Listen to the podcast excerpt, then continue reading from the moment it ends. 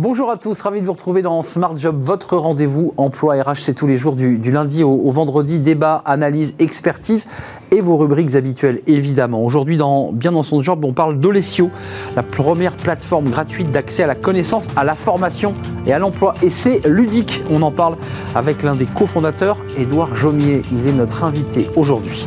La pause café avec Fanny Griesmer, voyage euh, en Europe et pas seulement d'ailleurs, euh, à la rencontre du monde de travail. Ça se passe comment dans les autres pays? On y reviendra avec Fanny à l'occasion de cette pause café. Le cercle RH, notre débat quotidien, on va s'intéresser aux indépendants.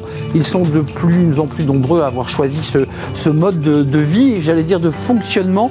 Ils ne sont pas salariés. Pourquoi ce choix professionnel? On y reviendra justement avec les créateurs d'une mini-série qui donne la parole justement à ces euh, travailleurs indépendants. Et pour terminer notre émission Fenêtre sur l'emploi, l'industrie recrute ou cherche à recruter. On en parlera avec Bruno Berthet, le président du groupe des industries métallurgiques. Voilà le programme. Tout de suite, c'est bien dans son job.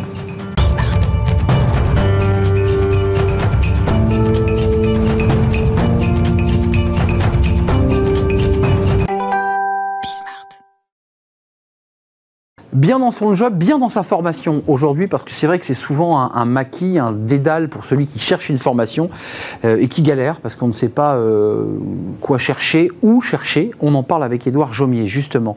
Vous êtes le cofondateur d'Olesio, qui est une jeune start-up euh, créée il y a quoi Quelques mois? Créée il y a sept mois. Sept mois, donc un, jeune bébé. je précise que dans vos histoires avec Sébastien Lévy, Prudent et vous, vous avez cofondé cette plateforme. On va en parler. Vous avez une longue longue histoire euh, dans l'emploi, les RH. C'est un domaine que vous connaissez bien. Oui, effectivement, c'est un domaine dans lequel on a travaillé 15 ans, euh, dans lequel on a eu la chance d'accompagner euh, la diversité des acteurs qui travaillent sur l'orientation, qui travaillent sur la formation, qui travaillent sur l'accompagnement vers l'emploi. Et on s'est rendu compte qu'il y avait un phénoménal besoin de formation. on a des enjeux de transition énergétique, transition euh, environnementale qu'il faut accompagner. On a à côté aussi des jeunes qui, se cherchent. On a un million de personnes qui sont ni en emploi ni en mmh. formation, qu'il faut accompagner, les NIT. Et à côté de ça, on a beaucoup d'entreprises, vous, vous, en parlez souvent, qui cherchent à recruter, qui ont du mal à recruter. Et qui galèrent. Et qui galèrent. En ce moment, c'est un vrai, vrai sujet. Donc l'objectif, euh, c'est d'aller ouvrir les portes vers la formation et vers l'information sur les métiers. Alors, pour être extrêmement concret, on reviendra évidemment sur l'accès à cette plateforme. Euh, elle existe, elle est concrète, on peut aller la voir. Euh, d'abord, l'idée, c'est quoi? Vous avez inventé un mot. il faut que ça soit ludique, parce qu'avant, c'était des catalogues papier, puis bah, des listes très fastidieuses sur Internet. On ne sait pas à quoi ça correspond. Vous, vous avez dit, on va, on va dépoussiérer tout ça. Alors, on a le barbarisme que j'utilise, c'est distracto-pédagogique. J'adore ont une approche distracto-pédagogique et on s'appuie sur les codes des plateformes grand public. Vous allez voir olesio.fr, ça ressemble à YouTube, ça ressemble à Netflix. Avec les codes graphiques, avec les codes graphiques. Et on a absolument euh, pas honte de le dire, on a repris ces codes de manière à ce que n'importe qui, quand il se connecte, il sait comment ça marche.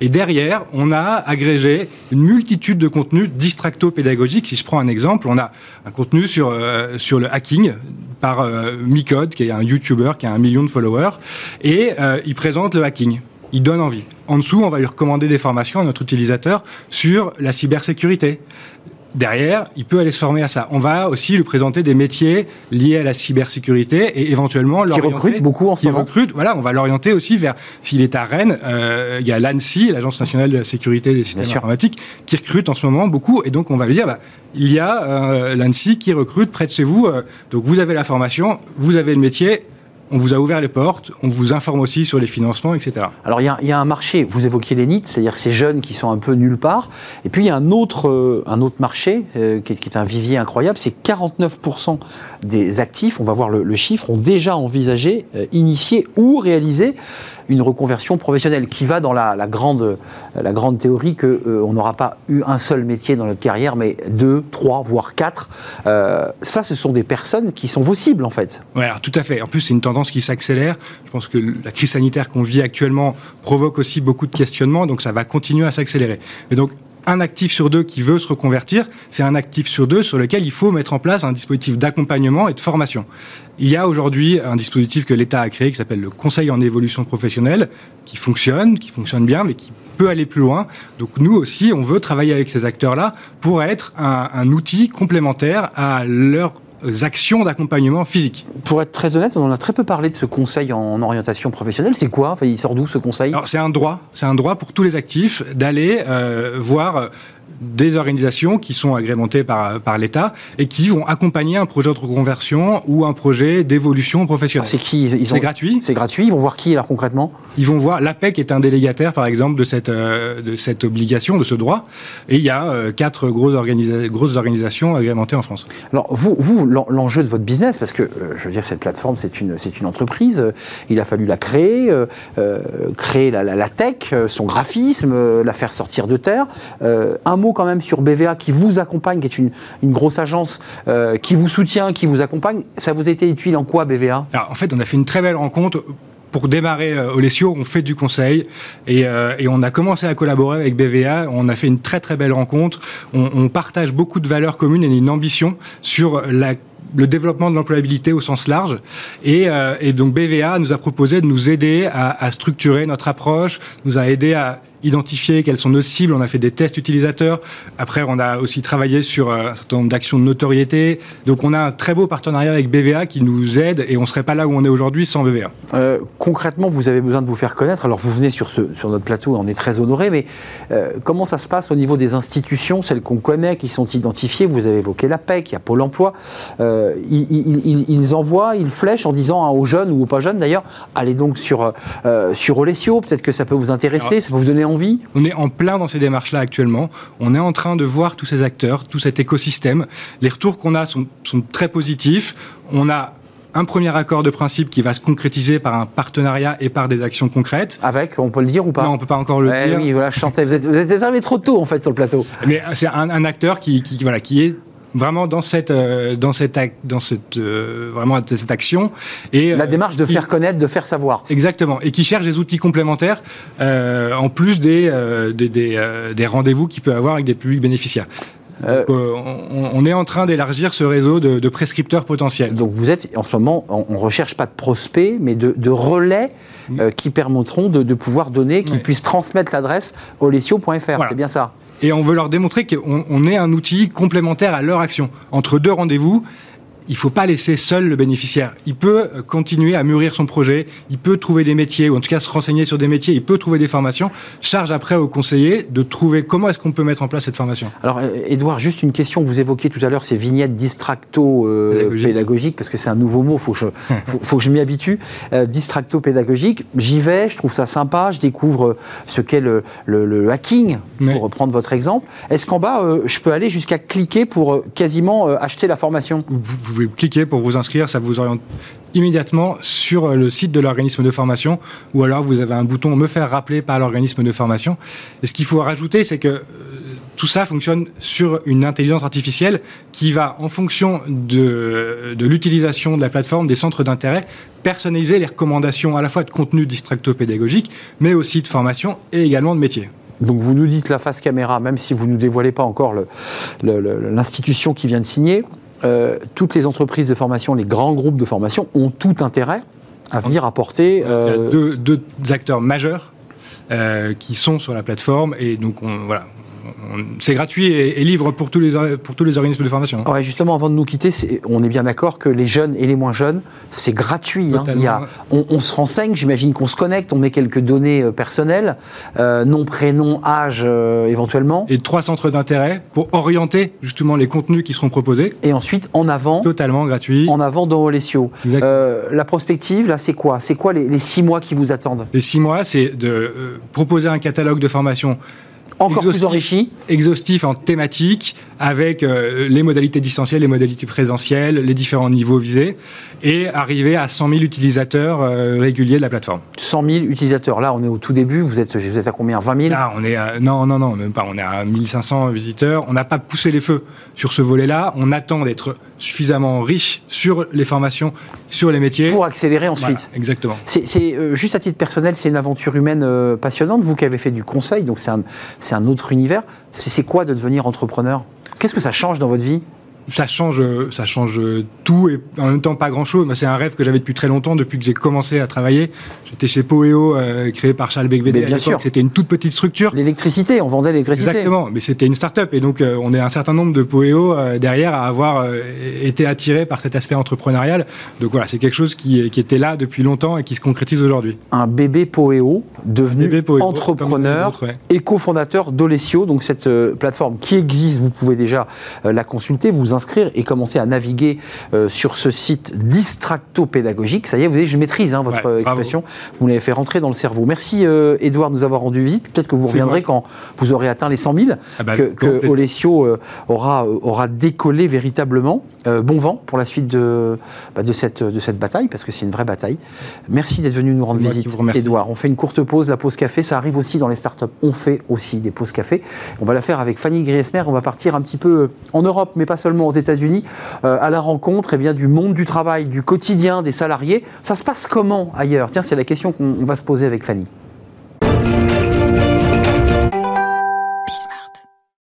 La pause café avec Fanny Griesmer. On ne reste pas en France, Fanny, aujourd'hui, on, voyage. Oui, on, voyage au pays du travail. Totalement. On commence par quel pays? Le Royaume-Uni? Exactement. Et eh oui où des femmes euh, discriminées à cause de leur ménopause poursuivent leur employeur en justice. Alors le phénomène n'est pas nouveau, mais il prendrait de l'ampleur euh, ces derniers mois. Selon le quotidien britannique The Guardian, de plus en plus de femmes poursuivent leur employeur en justice en dénonçant des discriminations, du harcèlement ayant conduit à un licenciement abusif, et cela en raison des symptômes des manifestations gênantes hein, sur le lieu de travail liées à la ménopause. Et c'est inédit au Royaume-Uni. Cinq affaires liées à la ménopause ont été jugées devant l'équivalent de nos prud'hommes en 2018, 6 en 2019, 16 en 2020 et il y en a déjà eu 10 au cours du premier semestre 2021. Alors quand on parle de manifestations gênantes, il convient de rappeler hein, que la ménopause est un cap euh, difficile à passer pour de nombreuses femmes car les symptômes sont nombreux, parfois handicapants, bouffées de chaleur, rougeur au visage, au cou, sueur, frissons quand ce ne sont pas bah, des insomnies, des maux de tête, une humeur irritable, de la fatigue, beaucoup de fatigue, des difficultés à se concentrer, perte de mémoire, douleurs Bon, vous l'aurez compris, c'est compliqué euh, de vivre le quotidien au bureau, surtout qu'aujourd'hui, la majorité euh, des femmes euh, sont professionnellement actives au moment de la ménopause. Donc, c'est très compliqué de vivre ce cap et de mener en même temps une vie professionnelle. Et le sujet reste tabou en entreprise hein. bah, Voir une source d'embarras, même au-delà, hein, une menace pour de nombreuses femmes qui préfèrent alors subir ces mots en silence. Peut-être aussi parce que la ménopause, ça marque une chose, l'entrée dans la catégorie des seniors. Et oui, il n'en reste pas moins que ces bouleversements euh, impactent largement la vie professionnelle euh, des quinquagénaires. Les chiffres, vous allez le voir, ont quoi donner le vertige. Selon une étude menée au Royaume-Uni, le pays perdrait 14 millions de journées de travail par an en raison de la ménopause. 30% des actifs concernés se mettraient en arrêt maladie chaque année à cause des symptômes de la ménopause. Pire, une femme sur quatre en ménopause envisagerait de quitter son emploi. Alors le sujet est pris très au sérieux au Royaume-Uni. Hein. Euh, une commission parlementaire dédiée a été lancée l'été dernier sur le sujet. Une enquête pour vérifier si les lois, mais aussi les pratiques d'entreprise bah, soutiennent les femmes durant leur ménopause. Une loi qui imposerait peut-être aux employeurs bah, d'adopter une politique sur la question. Ces dernières années, bah, on a quand même de plus en plus d'entreprises hein, qui n'ont pas attendu la loi euh, pour, euh, pour se pencher sur la question et, euh, et ont pris déjà des mesures pionnières en la matière. La chaîne de télé Channel 4 hein, qui s'est engagé à soutenir ces femmes.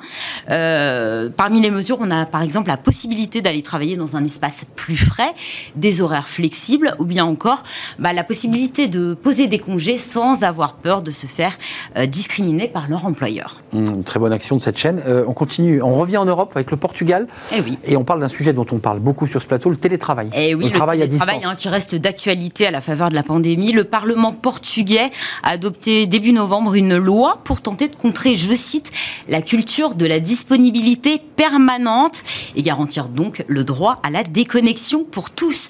Une déconnexion bah, que le télétravail hein, semble avoir mise à mal ces derniers mois. Le principe n'a pas été retenu en tant que tel. En revanche, les employeurs portugais ont désormais l'interdiction formelle de contacter leur employé après leurs heures de travail, donc durant leur temps de repos. Exit donc les mails, les SMS, les appels, sauf en cas de force majeure. Enfreindre cette règle bah, expose donc les employeurs à une amende, une amende qui peut s'élever jusqu'à 9 690 euros. Mmh. Oui, hein, cette, euh, cette, euh, cette infraction est considérée comme grave. Mais attention, la nouvelle règle ne s'applique pas seulement aux télétravailleurs, mais à tous les travailleurs de toutes les entreprises d'au moins 10 salariés. Et ça s'arrête pas là Non, alors ça va beaucoup plus ah loin. Il y a d'autres mesures hein, destinées à, faciliter le travail à la maison.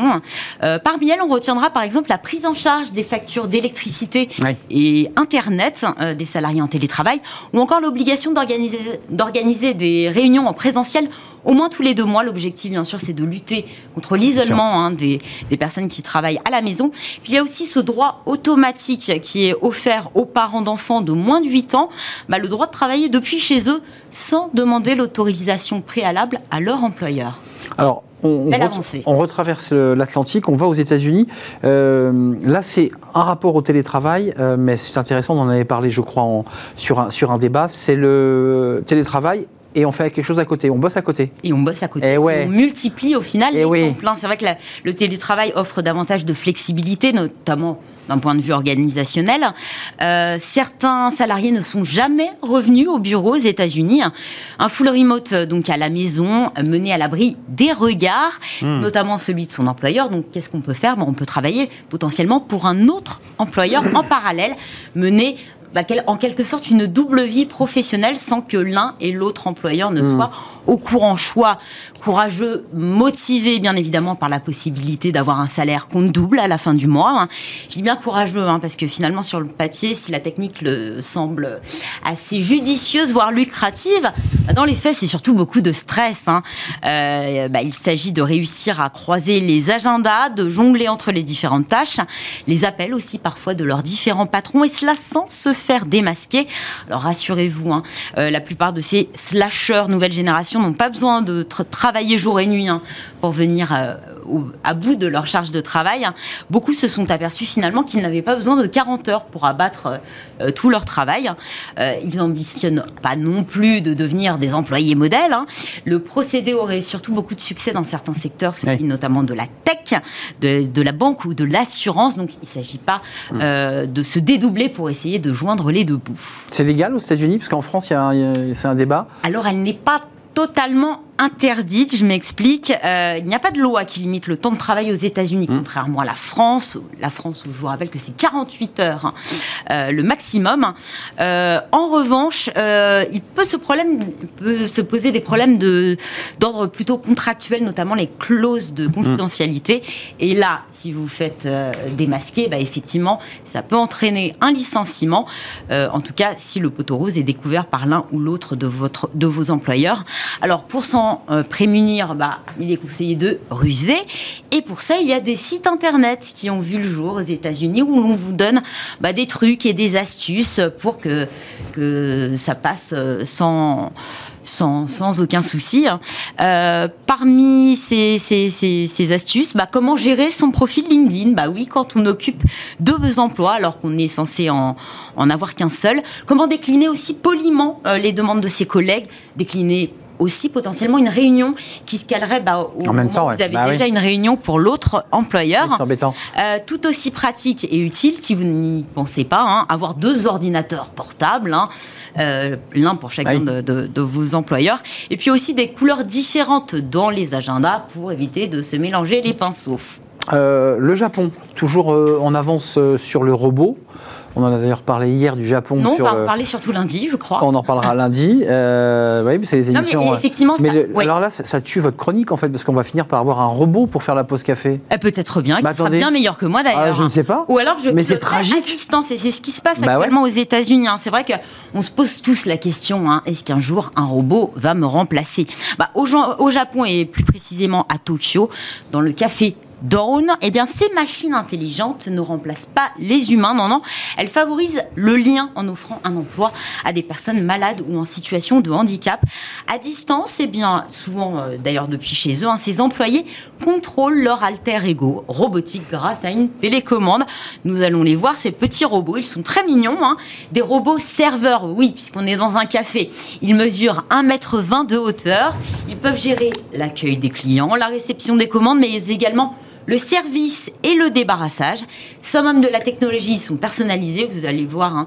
Euh, ils ont un petit, euh, comment on appelle ça, une, petite carte d'identité là autour de, autour du cou. Hein, Voilà, si les robots ont un cou euh, personnalisé. Et en plus, ils disposent d'un d'une caméra et d'un micro, ce qui permet à la personne qui est chez elle bah, de pouvoir interagir directement avec le client directement. Moi, je vois un petit foulard, Fanny.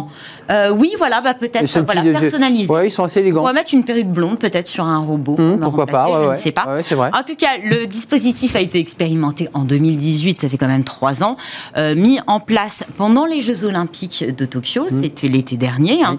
Euh, bah, l'occasion, bien sûr, d'attirer événement euh, international, l'occasion d'attirer l'attention bah, sur les progrès du Japon en matière d'inclusion et d'accessibilité. Hein. Mais ce qu'on s'aperçoit, c'est que depuis, eh bien, ces robots ont investi d'autres lieux, notamment des grands magasins, des stations euh, dans les transports en commun, les bureaux aussi des entreprises à travers le Japon. Et là, le Japon bah, qui tente euh, tant bien que mal, comme en France aussi, bah, de lutter contre une chose, la pénurie de main-d'œuvre. Merci Fanny. Vive les humains. Et oui. Bah, et les robots aussi. Hein. Et pour faire, pour faire des chroniques, ce sera lundi, en effet, l'émission sur les, sur les robots. Euh, merci d'être venu nous rendre visite pour ce petit tour d'Europe euh, et des États-Unis. On fait une courte pause, on s'intéresse aux travailleurs indépendants. Ce ne sont pas des salariés, ils n'ont pas le même statut, ils ont choisi la liberté, parfois pour le meilleur, parfois pour le pire. C'est compliqué le statut d'indépendant parce qu'il faut, évidemment financer sa protection sociale. C'est un sujet, on en parle avec, bah, justement, devinez quoi, avec des travailleurs indépendants. Ils en ont fait des petites séries, des mini-films. On les accueille.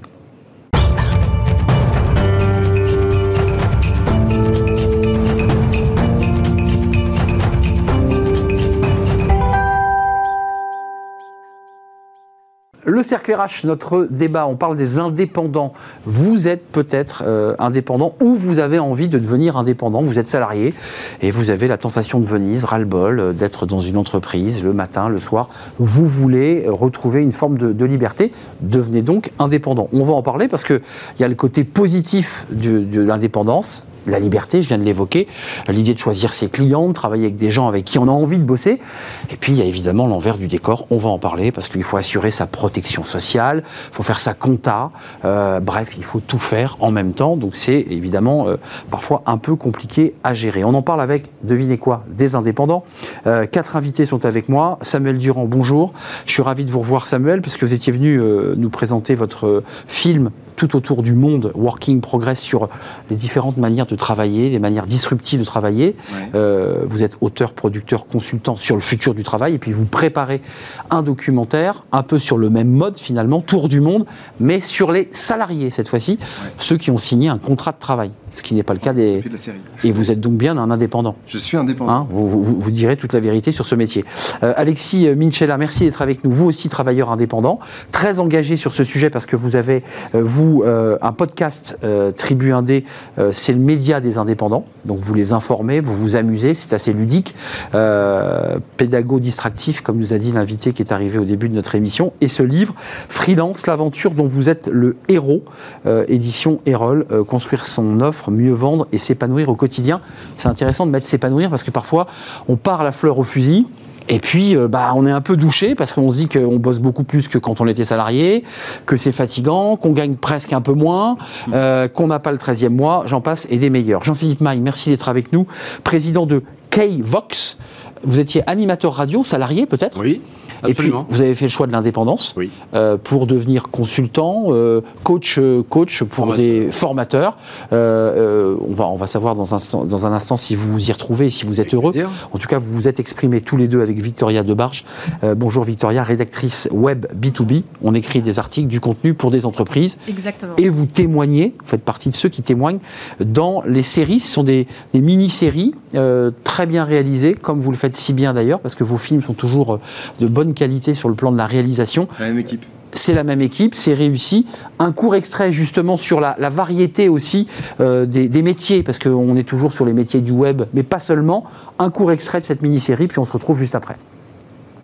Je m'appelle Victoria, j'ai 26 ans, je suis freelance depuis quasiment deux ans et mon métier c'est euh, d'écrire des contenus pour des entreprises. Je suis donc rédactrice web. Je m'appelle Jean-Philippe Magne, j'ai 50 ans, je vis à côté de Bordeaux depuis un peu plus de 20 ans maintenant. J'étais animateur pendant près de 25 ans. Je m'appelle Mathilde Guégan, à Caloun, j'ai 42 ans, j'habite à Paris, j'ai deux enfants et demi et euh, je suis une artiste. Ça fait 5 ans que je travaille dans le dessin, la peinture, la musique, l'écriture. Je m'appelle Léa, j'ai 28 ans. Je me suis lancée en septembre 2020. Je suis couteau suisse du marketing et du digital. En fait, je m'occupe un peu de tout ce qui est réseaux sociaux, euh, euh, communication digitale pour différentes entreprises et tout ça. Enfin voilà, je touche un peu à tout et je veux pas être rangée dans une case. C'était mon, principal, euh, mon principal attrait à me lancer à mon compte de tout faire en fait. Je m'appelle Nicolas Millet, j'ai 24 ans. Je suis infographiste 3D en architecture. On dit aussi perspectiviste et je suis freelance depuis maintenant deux ans. Je suis Floriane, je suis kiné depuis 2005, prof de pilates depuis 2010. J'exerce sur Marc-en-Barol à côté de Lille. J'ai 37 ans et deux enfants. Ouais, Samuel, on voit cette diversité des métiers, parce qu'il y a le pilate, il y a le côté euh, plaisir, euh, il y a le classique, euh, le, contenu rédactionnel. c'est quoi? C'est une ode aux, aux, travailleurs indépendants Ces films-là, ça donne envie, quand on les regarde, c'est vrai que ça donne envie d'y aller. Bah, c'était l'idée de se dire, euh, avec Alexis, on avait envie de montrer toute la diversité et de montrer qu'il n'y a pas que les freelances, les indépendants, c'est un tas de métiers, c'est 3 millions de personnes en France, et c'est des métiers aussi variés, effectivement, que perspectivistes, que dans la santé, euh, kiné, euh, pilate, et puis des métiers qu'on a l'habitude de voir sur du graphisme, du développement web, sur beaucoup plus digital. dans, votre livre, et, vous avez collaboré évidemment à la réalisation des, séries, qui sont vraiment très bien faites et très intelligentes, mais vous mettez dans votre livre quand même l'idée, et je donnerai la parole à ceux qui ont joué le jeu, qu'il faut quand même, euh, pour s'épanouir, vous y mettez pour s'épanouir, ce qui implique le fait quand même qu'il ne faut pas jeter comme ça tête baissée, qu'il faut quand même un peu préparer le projet, on est d'accord ah, complètement. Et, j'insistais sur euh, l'épanouissement, et c'était important pour moi que ça soit en sous-titre du livre. Ah c'était un fil rouge aussi de la série, c'est qu'on peut vite oublier euh, de s'épanouir et de prendre plaisir aussi dans cette nouvelle forme de travail qui est pour une grande majorité choisie. donc partir d'un modèle plus classique de salariat pour partir vers l'indépendance, et euh, retomber dans les travers qu'on pouvait avoir avant, c'est quand même dommage, euh, sachant que c'est quelque chose là qu'on a pleinement choisi et sur lequel on a beaucoup de maîtrise. Hum. Jean-Philippe Magne, je ne veux pas vous exclure parce que je fais partie de, votre génération, donc euh, on fait plutôt partie de ceux qui ont plus de 40 ans autour de cette table. Vous êtes d'accord avec moi? Je suis le doyen. Euh, Peut-être pas d'ailleurs, mais enfin en tout cas, vous, vous avez le choix, fait le choix de passer du, salariat à l'indépendance. Euh, qu'est-ce qui vous a poussé? Parce qu'il y a ceux qui, dès le départ, après leurs études, disent je serai jamais salarié parce que je veux être indépendant. Il y a une forme d'éthique, philosophie de vie, euh, parce qu'ils veulent être libres. Mmh. Mais vous, vous avez connu ce monde du salariat et vous avez basculé. Alors j'ai fait ma carrière dans la radio, et dans la radio, euh, les gens ne le savent peut-être pas, mais souvent dans la FM, en tout cas, on signe des contrats tous les ans. Contrat de grille, comme on les appelle. Voilà, donc déjà, la, précarité, finalement, on vit, on vit avec. Et puis, euh, moi, en fait, ce qui s'est passé, c'est que en même temps que j'étais salarié, j'avais aussi une activité déjà d'indépendant, parce que je travaillais pour une web radio hebdomadaire. Et puis je commençais à donner quelques cours dans une école de commerce. Donc en fait j'étais euh, un peu des deux côtés. Et puis, Tiraillé quoi. Voilà, au bout d'un moment, euh, bah, ça, ça, prenait bien en termes d'indépendant. Et puis la radio commençait un peu à me lasser, en tout cas la façon dont je le faisais. Et puis j'ai franchi le pas, mais avec déjà quand même un petit matelas. Voilà, je suis pas parti à l'aventure du jour au lendemain sans. Et avec une transition, parce que vous meniez de front finalement une activité d'indépendant en parallèle de votre contrat de salarié. Donc vous avez fait une bascule en douceur. En douceur et j'ai appris aussi quand même de nouvelles compétences. Maintenant j'anime des séminaires, ce que j'avais pas fait, euh, je savais pas du tout ce qu'était ce métier avant. Donc ça m'a permis aussi de, de, me remettre dans l'apprentissage. Et ça c'est quelque chose qui m'a vraiment attiré parce que je suis curieux de beaucoup de choses. Et ça, ça m'a passionné d'apprendre de nouvelles choses tous les jours. D'ailleurs, en creux, vous nous dites finalement, quand on est salarié, on peut aussi, pas toujours, mais aussi s'endormir sur ses lauriers, avoir une forme d'habitude, un peu d'usure du, poste, qui fait qu'on ne se remet pas en question. Victoria, génération des moins de 40 ans, fait partie de l'incarnation de ces jeunes indépendants autour de la table. Vous êtes d'accord avec moi je, euh, je, ne donnerai pas votre âge, évidemment. Euh, vous, vous avez fait le choix dès le départ de, de, l'indépendance par rapport au, au métier que vous exercez aujourd'hui? Alors non, euh, j'ai commencé par une période de salariat, donc qui était relativement courte, mais euh, j'ai fait deux ans de salariat en cumulant bah, finalement euh, les contrats pro, le CDD, le premier CDI, dans lequel bah, voilà trois entreprises en, en, tant que salarié dans lesquelles je me suis épanouie. Et puis à l'issue de ces pour deux... se faire la main? Un petit peu pour se faire la main, je pense, mais j'étais pas prédestinée au monde du freelancing. Un jour, j'ai dit, je suis curieuse de, de, faire plus pour plus de clients. Voilà, je faisais la même chose que ce que je fais aujourd'hui, mais en tant que salarié. Et je me suis dit, le, le désir de la liberté, finalement, c'est ça qui m'attire. Euh, sans, sans, vous, sans, vous nous dévoiliez votre salaire sur le plateau, c'est très tabou en France, mais mm -hmm. vous vous y retrouvez financièrement ou pas par rapport au, à, à avant? Pour, pour, tous les deux Oui, moi c'est ce que je raconte dans la série, c'est que je m'étais donné un an finalement pour, c'était mon petit challenge pour gagner un niveau de salaire qui était euh, égal ou évidemment supérieur à ce que je gagnais en tant que salarié. Et euh, bah, au bout d'un an, finalement le, le jackpot s'était atteint comme objectif. Donc aujourd'hui, je m'y retrouve. Vous, oui. dépa vous dépassez aujourd'hui le salaire que vous aviez comme salarié Tout à fait. Et avec la liberté dont on va parler dans quelques instants, qui est un, la clé, vous vous y retrouvez ou pas? Je parle financièrement, on parlera de la liberté ensuite. Pas encore tout à fait. Euh, clairement, j'ai pas devenu, euh, j'ai pas fait x2 ou x3 du jour au lendemain, mais je, je suis sur une trajectoire intéressante. Euh, un court extrait sur la notion de liberté. Rentrons dans, dans, le vif du sujet parce que un des éléments, j'ai évoqué l'aspect financier, mais beaucoup disent, mais non, c'est pas le financier qui nous intéresse nous, c'est la notion de liberté. Écoutez cet extrait, toujours tiré de votre série, Alexis et Samuel, et puis on va parler de cette notion de liberté bah, la seule valeur, c'est ça, c'est la liberté. Ça a toujours été euh, la liberté. Voilà, je voulais avoir mon propre fonctionnement, mes propres stratégies, euh, ma propre liberté d'action. La valeur la plus importante en tant qu'indépendant, euh, c'est de pouvoir faire ses propres choix sur tous les points. C'est vraiment d'être seul maître à bord et de, pouvoir contrôler entièrement son activité c'est hyper compliqué la liberté parce que oui, tu as tout le choix des possibles. Moi, en fait, je suis tellement attirée par plein de trucs qu'il y a un moment donné, je tombe dans un tourbillon de bon, bah là, j'ai envie de tester ça, j'ai envie de tester ça, je fais ci, je fais ça. Et après, je me retourne, je fais oh là, calme-toi, Léa, euh, là, ça fait trop d'un coup. Si tu as des choix, une infinie possibilité, bah, tu peux te retrouver un petit peu perdu face à cette euh, immensité, quoi. Samuel, la liberté, c'est une vision philosophique, ça fait parfois peur aussi aux citoyens. Euh, la liberté, on ne sait pas trop quoi en faire. Et paradoxalement, c'est l'argument qui est mis en avant par les indépendants. Moi, je cherche la liberté. Parce qu'il y a autant de liberté qu'il y a d'indépendants, à mon avis. Il y a la liberté de se lever le matin pour les clients qu'on a choisi d'avoir, pour les projets qu'on a sélectionnés, pour le lieu de travail, pour le temps de travail. Et donc, chacun va prendre ce qu'il a envie de prendre dans la liberté. Mais après, dans la série, on voit aussi que ça peut se retourner euh, contre soi. Si oui. jamais euh, on, est, on, est, tellement libre. Après, moi, j'ai quand même l'impression euh, qu'il y a un pattern, je crois que tu partages aussi, c'est que les indépendants, ils ont tous une forme de rigueur qui est presque des tocs quoi. les, les, indépendants sont quand même très millimétrés, ouais. arrivent à même si tu emploi du temps. tu veux, en vrai, tu travailles quand même sur des horaires qui sont assez euh, standards parce que je connais peu d'indépendants qui en fait euh, mettent le réveil à 2h du matin pour commencer à bosser quoi et qui font n'importe quoi la journée. Hmm. Ça peut arriver de temps en temps, on a une flexibilité où on peut adapter et c'est super cool. Mais euh, dans la réalité des faits, on est quand même assez cadré et il faut une rigueur pour arriver à sortir de l'île matin et ce, comme il n'y a personne qui est là pour vérifier, ben, on se l'impose à soi-même. Hmm. Enfin, vous nous dites on se leurre un peu quoi finalement. Euh, non, il n'y a, a pas il n'y a pas de ça un peu, Alexis. On se dit, euh, je vais être super libre. Et puis en fait, quand, quand, on est vraiment dans la réalité de son travail d'indépendant, on s'aperçoit que, bon, effectivement, on n'est pas tenu euh, à rentrer dans une entreprise avec la, la notion hiérarchique, mmh. mais globalement, on est quand même un peu tenu par des horaires, des clients, des commandes, des accélérations, mmh. du stress. Finalement, ce qu'on vit un peu dans le monde du travail. Moi, je dis souvent qu'on change de patron. Alors, on a potentiellement des patrons qu'on a choisis et euh, qui sont parfois plus cool, qui sont nos clients. Mais c'est ce que vous disiez tout à l'heure, d'où l'importance de bien se préparer et de savoir pourquoi est-ce que je me lance en freelance. Qu'est-ce que je vais chercher de différent dans le freelancing? Est-ce que c'est de la liberté? Et dans ce cas-là, de la liberté géographique, la liberté d'action, la liberté de projet, de compétences. Mais je pense que c'est important de se poser ces questions-là avant de se lancer pour justement pouvoir modeler son activité en fonction des envies et des ambitions qu'on s'était fixées en amont. Parce que sinon, on se retrouve dans la spirale infernale, comme ce qu'on pouvait avoir euh, dans le salariat, on s'y retrouve pas. Et euh, puis il y a la précarité, effectivement, dont on parle malheureusement assez peu et qui est souvent éclipsée par euh, la on liberté va, on va y venir. des freelances. Parce que ça, c'est l'envers du décor. C'est le, le, côté, le côté face de, de la pièce.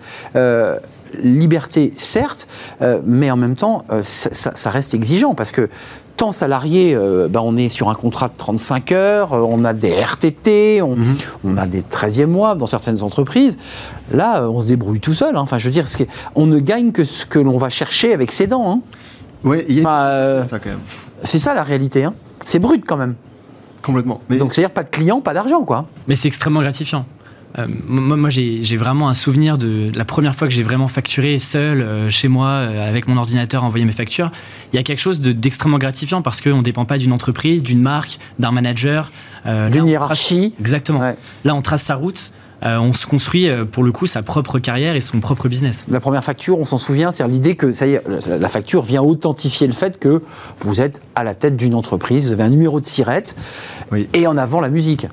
Et, je, crois qu'il y a un truc aussi qui, fait beaucoup de bien, c'est l'écosystème qui s'est construit pour les indépendants, qui n'était pas forcément le cas il y a 5, 6, 10 ans en tout cas. Aujourd'hui, c'est beaucoup plus facile. Et la série, c'est pas pour rien qu'on s'est entouré de Shine et de S3, mais il y en a tellement d'autres encore, des entreprises qui se sont engagées, qui font qu'il y, a des, y a des banques, il y a des mutuelles pour les indépendants, et donc on peut quand même être protégé, avoir sa mutuelle, sa prévoyance, euh, son, compte, euh, bon, son compte pro, et des gens qui ne comprennent pas, des gens qui savent pas tellement ce qu'on fait, quel métier on fait.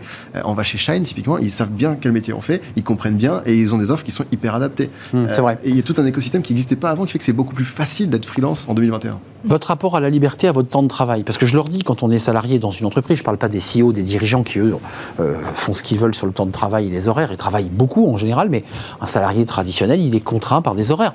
C'est pas votre cas. Vous bossez le samedi, le dimanche, et la compta, c'est le dimanche après-midi, non? Alors, pas du tout. Hein. Pas du Désolée tout. De, ah de, de, briser euh, ce, cliché. Moi, j'ai gardé le rythme que j'avais en tant que salarié, en tout cas les horaires de travail. Je travaille jamais les week-ends. Euh, Même quand une grosse commande. Euh, c'est déjà arrivé, mais en tout cas, je m'organise pour vraiment du lundi au vendredi avoir des horaires de travail, des horaires de travail plutôt classiques avec mes clients qui le comprennent très bien. Chez vous, excusez-moi, à votre domicile? Je travaille à mon domicile, dans des coworking. Je, je fais partie d'une structure qui accompagne des indépendants. On a des bureaux aussi, donc il y a pas mal de choses qui sont mises en place et c'est aussi ça ma vision de ma liberté, c'est de pouvoir euh, finalement avoir le rythme que je choisis, mais qui n'est pas non plus euh, extensible à l'infini. Donc euh, j'en suis ravi. Vous, vous Jean-Philippe, vous vous déplacez forcément chez vos clients Je me déplace, surtout pour les séminaires. Je fais de l'événementiel, donc ça m'arrive souvent de travailler le week-end aussi, du samedi, le dimanche soir. voilà, je travaille sur des événements sportifs aussi, donc voilà, c'est les horaires, c'est pas moi qui les choisis. Après, je, la, la liberté pour moi, c'est des possibilités au pluriel. Je sais qu'il y a euh, des moments où pendant trois semaines je vais pas voir le jour parce que euh, les clients me disent le, le, séminaire c'est tel jour, ça c'est tel jour, la formation c'est tel jour et c'est pas moi qui choisis. Bien sûr. Puis après je sais que je vais avoir une semaine, quinze jours où ça va être plus calme et je vais pouvoir faire autre chose, la compta, euh, mettre de l'ordre. Oui, je pensais que vous alliez me dire je pars à la montagne, je vais courir un peu. Non, vous êtes un peu de compta. Alors, du golf. Moi je fais du golf. Du golf. C'était une joke entre nous pendant la série, mais oui, moi ça m'arrive de, de j'ai cette possibilité. Je prends le sac et j'y vais. De prendre le sac et de passer une après-midi sur un terrain de golf. Euh, et je sais que après, ça va plus être possible pendant trois semaines, mais je l'accepte. Mais c'est des possibilités pour moi. Euh, vous, ne reviendriez pas dans le monde du salariat On vous fait une proposition là, une radio, puisqu'on parle de radio, mais vous y retournez ou vous dites, euh, moi, j'ai trouvé mon rythme, quoi, j'ai trouvé mon, mon cadre de vie professionnel et personnel, donc. Alors salariat peut-être pas. En revanche, partir sur une aventure type start-up où on serait création. deux, trois associés création, où là je serais plutôt dans le dans, dans, le lancement mmh. et cœur de la fusée quoi. Ouais, au cœur de la fusée, pourquoi pas mmh. Pourquoi pas mmh. Mais toujours avec cet esprit euh, euh, liberté et possibilité au pluriel. Euh, parlons quand même de la protection sociale, parce que pour le coup, c'est un, sujet qui a, fait couler de l'encre. on a réformé le RSI, le régime des indépendants, on lui a donné un nouveau nom, un peu un acronyme à peu près équivalent. Euh, certains disent que c'est à peu près le même bazar, euh, et que la couverture, que la protection sociale est moins bonne que lorsqu'on est salarié et qu'on bénéficie en général d'une mutuelle d'entreprise. De... Comment vous avez géré tout ça? Comment ça se gère? Indépendamment du fait que vous ayez envie de nous montrer à travers vos films, euh, mais dans vos vies personnelles, comment vous gérez votre protection sociale, par exemple? Très concrètement, moi, je, suis à la fois chez AXA et chez WeMind, et j'ai des interlocuteurs qui comprennent ce que je fais. Euh, donc je paye tous les mois une mutuelle et une prévoyance. Et en fait, c'est. Une prévoyance, c'est pour la retraite, on est d'accord. Pour la retraite, c'est pour les accidents de la vie, c'est mmh. plein de trucs qui peuvent se passer. Mais en fait, c'est comme si j'avais j'ai plus de salaire que, enfin, j'ai plus d'argent qui tombe tous les mois que si j'étais salarié, mais c'est moi qui le dépense pour le mettre dans ces dépenses-là de protection ou de matelas de sécurité que je mets de côté. Ça change tout quand même, hein, que quand on est salarié, on, bah, effectivement, l'entreprise prend en charge votre mutuelle, la prévoyance est gérée sur votre feuille de paye. D'un point de vue concret, bon, le salarié se dit, bah, tout est géré, j'ai rien à faire. Là, il faut quand même s'y pencher. Dans votre livre, je sais pas, j'imagine cette partie-là, vous vous donnez quelques conseils parce qu'il ne faut pas se tromper. Bien sûr. Et effectivement, surtout qu'on passe d'un système où euh, tout est un petit peu invisible pour soi, euh, et parce que c'est pris en charge par l'entreprise, etc. Et que là, euh, c'est à nous de faire la démarche, d'aller se renseigner, d'aller comparer les mutuelles, d'aller comparer les prévoyances et de pouvoir s'équiper. Mais effectivement, aujourd'hui, il, y, a un certain nombre d'acteurs qui sont spécialisés pour les indépendants et donc qui, sont, qui ont des offres qui sont vraiment spécifiques pour les indépendants, pour leur, leur, niveau de vie, leur style de vie, etc. Juste un mot, Victoria, je ne sais pas si cette situation vous est arrivée, mais le débat des femmes enceintes quand elles sont indépendantes, je pensais aux intermittentes du spectacle, qui est un autre sujet, mais chez les indépendantes, c'est un sujet que, sur lequel vous vous êtes penché, la durée du congé maternité, la prise en charge hospitalière, enfin tous les sujets qui, qui font que quand on est salarié, on n'y pense pas trop, et quand on est indépendant, on y pense sérieusement. Alors c'est vrai que, étant la, seule femme sur ce plateau, je vais répondre à cette question. bah oui, c'est vrai que c'est une bonne question. Évidemment, il faut euh, il faut se la poser. Euh, moi, j'ai un statut un peu particulier qui est celui euh, d'entrepreneur salarié en coopérative d'activité d'emploi, qui est une structure qui accompagne des indépendants en leur fournissant tous les avantages du salariat. Donc c'est-à-dire que c'est. Vous voyez qu'on y revient au débat.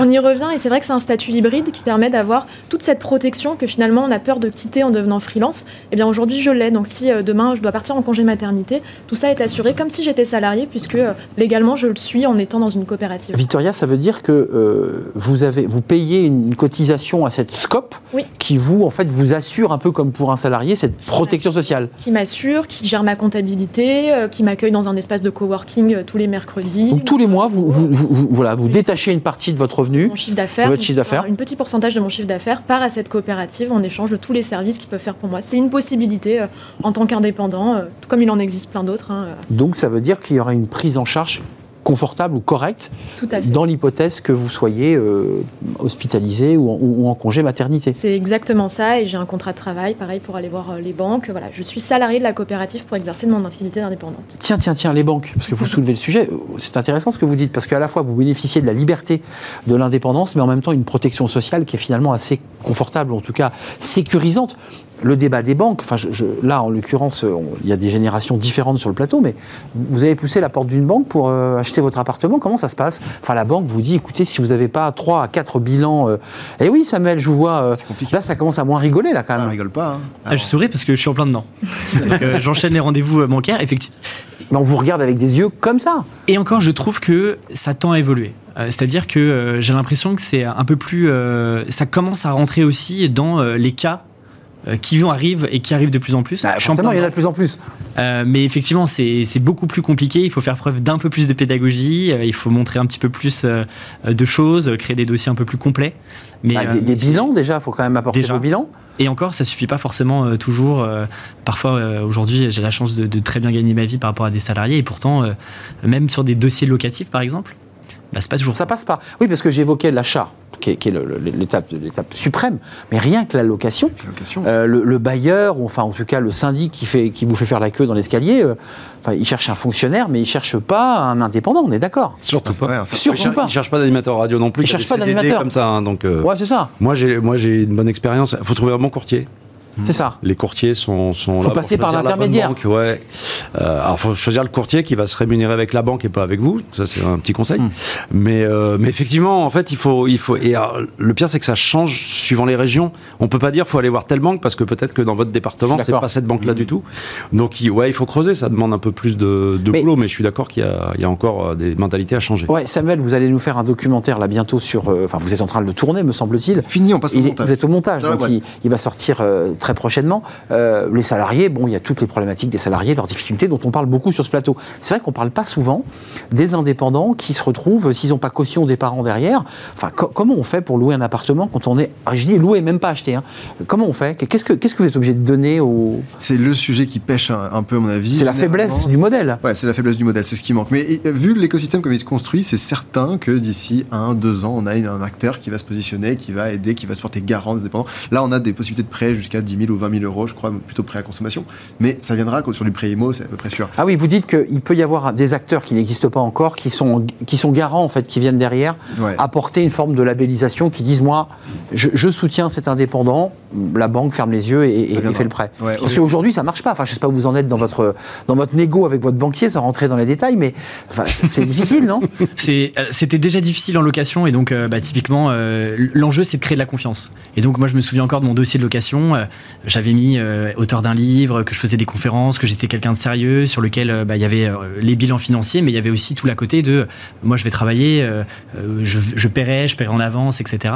bah, on reprend les mêmes, les mêmes codes aussi bancaires pour aller chercher bah, potentiellement des prêts. Alors j'ai la chance d'être avec une amie qui elle est salariée. Donc ça peut jouer aussi dans la balance, mais, mais c'est pas évident. Quelle chance Parce que si vous aviez été avec une indépendante, Vous aviez quasiment aucune chance d'accéder au- au- à la propriété ou à la location. C'est beaucoup plus compliqué. Euh, avant de nous, nous quitter, on, on fait toujours des prospectives quand on est indépendant salarié. C'est un peu différent parce que finalement, il y a un car- caractère un peu routinier. On se dit, bon, bah, à moins de faire une énorme faute, si je suis en CDI, globalement, je vais plutôt rester dans ma boîte.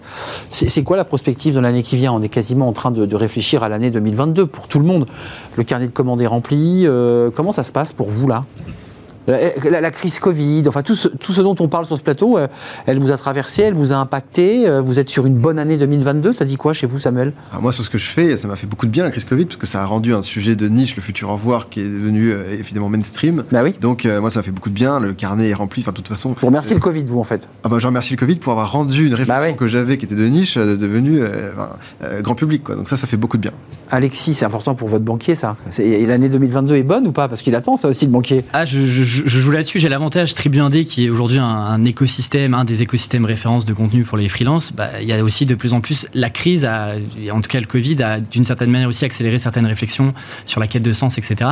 Donc de plus en plus de- d'indépendants demain, de plus en plus d'indépendants qui découvrent Tribu Indé. Donc euh, in fine, de plus en plus euh, euh, une communauté de plus en plus grande. C'est votre podcast, un Tribu Indé, il faut, faut le préciser. Euh, en, en temporalité, c'est quoi Euh, Ça sort tous les combien, votre... Alors, en principe, En fabrication euh, en, en- en- en opérationnel, c'est une fois euh, par semaine, tous les mercredis. Tous les mercredis, à quelle heure? Parce que c'est important. C'est entre 8h et 8h30. 8h, Matin. 8h30, Tribu Indé. Donc c'est important d'avoir la, la- On sait que Tribu Indé m'envoie... Faut mettre son réveil. Voilà, faut mettre son réveil. Ah, ah, vous avez vu, c'est un indépendant qui met son réveil à, à 8h30. Donc Ouais, vous- c'est parce que j'ai des enfants, donc Ouais, je ça, même encore avez- plus tôt. Mais Vous avez une vie cool, Jean-Philippe. euh, réveil à 8h30, c'est pas mal. tard. C'est pas mal. Le, le- le carnet, ça dit quoi? Euh, alors moi j'ai La fait prospective de- de- 2020 et alors, merci le Covid c'est un peu bizarre de dire ça mais moi j'ai pu basculer du jour au lendemain sur des choses en visio parce qu'en plus j'avais cette expérience d'animation donc ça m'a posé aucun problème. Euh, 2021 très bien et 2022 j'ai déjà un premier trimestre qui se remplit bien. Je croise les doigts pour pas qu'il y ait trop de restrictions sur les séminaires en fait en physique. C'est ça ma seule euh, ma Ouais. seule crainte. Vous, vous l'impact Euh, était là, hein, en indépendant. C'est-à-dire qu'on a fermé, on a arrêté les, les, oui, les mais il y, a réunions. beaucoup de, il y a beaucoup d'entreprises qui ont basculé tous leurs événements en physique en événements en visio, en visio même avec des, des prods télé, euh, elles ont, Oui, qui étaient lourdes, ont missionné. Et donc, on a fait de très beaux événements euh, en numérique. Victoria, vous, le, le, Et- le rédactionnel, les startups, les, les entreprises, parce qu'on nous dit que la reprise est là, que les boîtes repartent. Ouais, il y a des choses à Ça dire. repart. Il y a des choses à dire, il y a des choses à écrire, et mon activité étant 100% digitale, euh, moi, ça continue pareil en 2022, euh, tout comme euh, ça a été en 2021. Donc, euh, 2022 sera une belle année, je pense. Une belle année. Combien d'articles vous écrivez par jour on- quand on est indépendant? C'est quoi le volume? C'est quoi le- la, la- la- la quantité de travail qu'on fournit? Parce que c'est vrai qu'on Ouais. on le dit pas, il faut être plus de 35 heures, on est d'accord.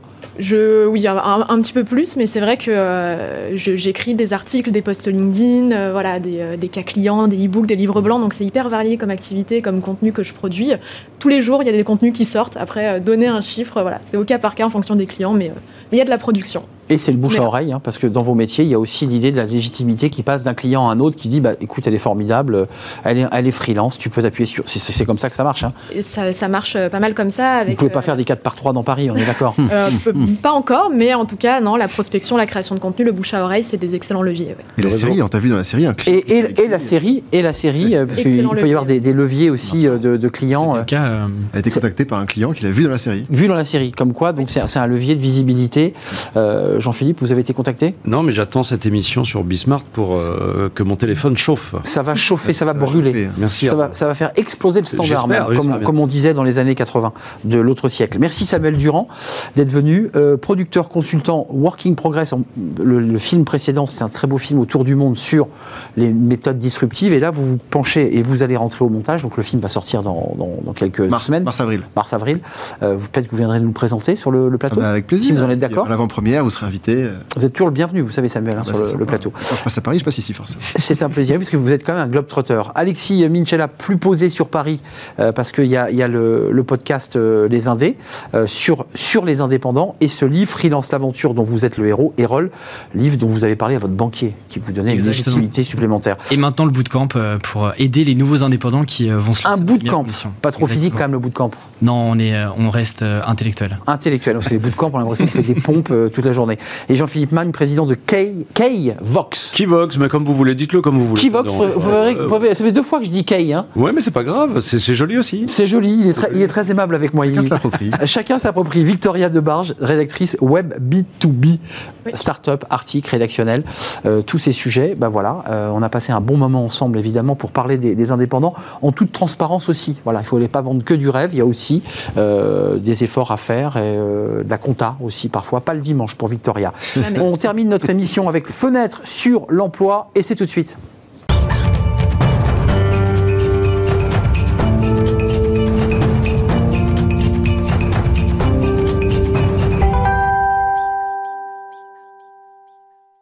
Fenêtre sur l'emploi, on parle recrutement, recrutement dans l'industrie. L'industrie recrute, on l'entend beaucoup euh, à travers les, les différents invités euh, qui se succèdent ici.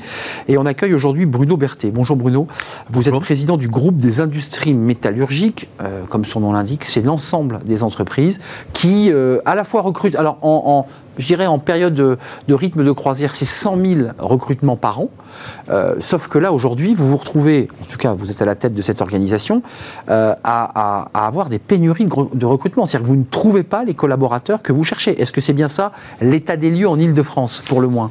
Alors, c'est bien ça l'état des lieux en Ile-de-France. Euh, Ça traduit bien entendu avant tout un ressenti hein, qu'il faut, faut objectiver un petit peu. Vous disiez que euh, en 100 000, 100 000 en fait sur le périmètre euh, national. En Ile-de-France, on a un flux d'embauche dans le, dans le périmètre des industries métallurgiques qui est de l'ordre de 10 000 recrutements par an, ordre de grandeur. Et c'est vrai qu'aujourd'hui, la plupart de nos adhérents ressentent des vraies difficultés pour recruter sur un spectre très large de, de différents métiers. Alors, euh, vous m'évoquiez tout à l'heure les centres de formation, les alternants. Le gouvernement a mis le paquet. Euh, rien qu'en Ile-de-France, c'est 4 000 par an qui sortent. Et on voit bien que par rapport aux 10 000 recrutements, euh, bon, le compte n'y est pas. C'est-à-dire que vous n'avez pas assez de jeunes qui sortent de formation pour répondre aux besoins. Alors, le compte n'y est pas, mais en fait, on ne compte pas tout à fait les- la même chose. 10 000, c'est 10 000 emplois. 4 000, c'est la formation par apprentissage. Il y a par ailleurs de, de la formation beaucoup plus académique, euh, j'allais dire traditionnelle, même si c'est pas le bon terme. Et donc, on est malgré tout plutôt cohérent. Par contre, aujourd'hui, on, on est en phase plutôt de reprise économique, et c'est tant mieux. Et il y a une vraie tension sur l'emploi, encore, euh, encore augmentée par rapport à la situation qu'on connaissait avant le Covid. Alors, euh, on va parler euh, d'un débat sur les relocalisations des industries, parce que c'est le grand thème depuis presque deux ans. Le président de la République l'a évoqué, à l'aune d'ailleurs de la crise Covid, puisqu'il évoquait de relocaliser nos industries pharmaceutiques. Mais parlons un mot quand même de cette semaine de l'industrie, c'était la semaine dernière. Là, c'est quand même une semaine intéressante, parce que là, on touche du doigt le rapport entre l'entreprise, l'industrie et l'éducation nationale. Allez voir les jeunes, allez leur parler des métiers, mobiliser les profs et leur dire il y a des je vois sourire il y a des beaux métiers dans l'industrie. C'est quand même pas rien parce que il y a parfois un fossé hein, qui sépare l'éducation nationale avec bah, certains métiers d'industrie je, je, je dis dis pas de bêtises Alors, vous avez, vous avez tout à fait raison. En tout cas, c'est, à nouveau, c'est bien le ressenti qu'on peut avoir. Euh, l'industrie, en fait, pâtit d'une, d'une mauvaise image, même si elle est en train de s'améliorer probablement petit à petit. Euh, il y a eu des, des années pendant lesquelles la, la vision générale qui était projetée en France était de dire que on ne ferait plus que du tertiaire, que l'industrie c'était, c'était pour les autres. Après avoir un peu déserté euh, les mines et l'agriculture, on allait déserter pour faire l'industrie pour ne faire que du tertiaire. On en revient aujourd'hui parce que l'industrie, c'est vraiment la base de la, de, de la production, c'est vraiment la base de, de la vie économique. Et donc, il y a un regain d'intérêt aussi bien parmi les politiques que, que dans la population. Cela notre souveraineté hein, autorisez-moi c'est aussi une notion de souveraineté l'industrie alors, il y a une notion de souveraineté. Je pense que beaucoup de personnes ont touché du doigt cette notion pendant la crise du Covid. C'est vrai que quand, la globalisation semble sourire à tout le monde, que la mondialisation permet d'avoir des, euh, objets euh, peu chers venant de l'autre bout du monde en flux tendu de manière euh, systématique, la question ne se pose pas. Et puis, soudainement, quand il y a disruption, on se pose la question de ce dont on a besoin, de ce qu'on devrait produire nous-mêmes et qu'on ne produit plus. Euh, on en est où de cette idée? Parce qu'on a tous bien compris le débat philosophique qui est de dire il faut rapatrier nos industries, recréer de l'emploi en France et faire en sorte que les produits soient vendus en cycle court ou à des distances raisonnables. Tout, tout le monde a bien compris. Euh, ça marche ou pas dans les faits? Est-ce que réellement on arrive, pour des raisons de coût du travail, de coût de production, est-ce qu'on arrive à les ramener, nos entreprises industrielles? Alors, je, je, crois que dans beaucoup de cas, on aura du mal à ramener les, les entreprises. Par contre, il y a un vrai enjeu, c'est de limiter la poursuite de la délocalisation. C'est-à-dire qu'il y a un constat, aujourd'hui, euh, il peut y avoir des tendances. Si déjà on conserve en France, si on consolide ce qui est resté en France en le gardant en France, c'est déjà un grand pas par rapport à la tendance d'avant. Ah oui. L'autre point. Il faut sauver les meubles, vous nous dites, hein, attention. C'est un, un, peu plus que sauver les meubles quand même, parce que justement cette crise du Covid a comme intérêt d'avoir fait mettre le doigt sur la notion de souveraineté. Et donc l'autre sujet, c'est d'identifier sur le panel global de, des productions potentielles. Ce qu'on doit garder. Ce qui est réellement souverain, ce qu'on a besoin d'avoir en France, ce qu'on est prêt à financer pour être rapatrié. Par exemple, dire que certains médicaments indispensables doivent être produits en France, même si on les produit plus cher pour différentes raisons, il y a une, décision. Hmm. Euh, parce que ça fait partie de la souveraineté, la médecine, la santé, c'est notre souveraineté. Parce que ça fait partie de, effectivement euh, d'objets de, souveraineté. C'est une analyse que le ministère des Armées euh, pratique depuis de nombreuses années. Qu'est-ce qui est souverain, qu'est-ce qui doit rester en France? Il y a ce qu'on appelle la base industrielle technologique de défense. C'est quelque chose qui existe. Ce sont des notions qui étaient moins partagées avec la plupart des autres ministères. Et donc aujourd'hui, on se retrouve dans une situation où probablement on a laissé partir un peu trop de choses. Euh, je vous repose la question. La semaine de l'industrie, c'est l'occasion de mobiliser les professeurs et les, élèves. Absolument. Euh, j'ai quand même le sentiment que l'industrie a contourné le sujet, voyant qu'il y avait des difficultés de recrutement ou de mauvaise orientation. Ils ont créé leur propre centre pour former eux-mêmes en fait leurs salariés ou leurs futurs jeunes salariés. C'est quand même un constat d'échec. Ça veut dire aujourd'hui que l'éducation nationale ne vous amène pas entre guillemets euh, les futurs salariés qualifié. Enfin, ça marche pas. Alors, je, pense qu'il faut pas le. Je suis trop dur, je suis trop sévère là? Ouais, vous êtes un peu sévère. Je, pense qu'il faut pas l'analyser comme une compétition. Il faut plutôt l'analyser comme une complémentarité, euh, complémentarité entre les centres d'apprentissage et les lycées professionnels. Donc, euh, les deux présentent des avantages, des inconvénients selon les filières, selon les métiers dont on parle. Euh, en fait, cette semaine de l'industrie a plutôt pour vocation à donner de l'information, à montrer aux jeunes et à leurs professeurs et à leurs parents les avantages de l'industrie, les convaincre qu'aujourd'hui une usine n'est plus celle que l'on connaissait au temps de Zola. C'est vrai. Et que euh, l'industrie. L'industrie 4.0. C'est ce qu'on appelle la 4.0. C'est l'industrie 4.0 qui, qui en fait emploie des personnes très qualifiées avec des rémunérations qui sont à la hauteur de leur qualification, donc souvent sensiblement meilleures que dans d'autres secteurs d'activité. Et c'est une industrie dans laquelle beaucoup de métiers sont ouverts et peuvent être attractifs pour les jeunes. Euh, donc vous, vous, vous dites aujourd'hui sur notre plateau, venez rejoindre nos industries, nos entreprises. Euh, d'abord, elles ont besoin de vous parce que vous êtes venu aussi nous dire cela. Il y a du recrutement. En Ile-de-France, le bassin industriel est riche. Euh, c'est quoi la, répartition? C'est plutôt de l'industrie lourde C'est plutôt du, de la médecine C'est plutôt de la, du pharmaceutique? C'est quoi la répartition avant de nous quitter? Alors, j'aurais du, du, mal à vous répondre directement parce que moi, je connais surtout la partie métallurgie. La métallurgie, quoi. La, la métallurgie, il faut quand même avoir en tête que l'Île-de-France représente 8% du global euh, de la France globalement. C'est-à-dire quand même une, ça pèse, ça pèse de manière très significative. L'Île-de-France est la, région la plus industrialisée en France. Hmm. On ne le dit pas assez. Préservons ça. Préservons, préservons l'industrie, parce que c'est le message que vous êtes venu passer. Merci. Tout à fait. Bruno Berthet, président du groupe des industries métallurgiques. Puis je précise, je ne l'avais pas dit en introduction, euh, PDG chez, euh, au groupe RAFO, qui est une entreprise française équipementier pour l'aéronautique civile et euh, de défense. Vous avez vu dans une vie antérieure des responsabilités au sein du ministère de la Défense. Merci de nous avoir rendu visite. C'est la fin de notre émission. J'ai été ravi évidemment de partager ce moment avec vous. Je serai là euh, demain pour euh, de nouvelles aventures. Merci à toute l'équipe. Merci à, Kenny Denenbach, la, la réalisation. Merci à Samantha pour le, son. Merci à Fanny Griesmer. Merci à Margot Ruot. Portez-vous bien d'ici là, puis restez fidèles à tous les programmes de, de Bismart.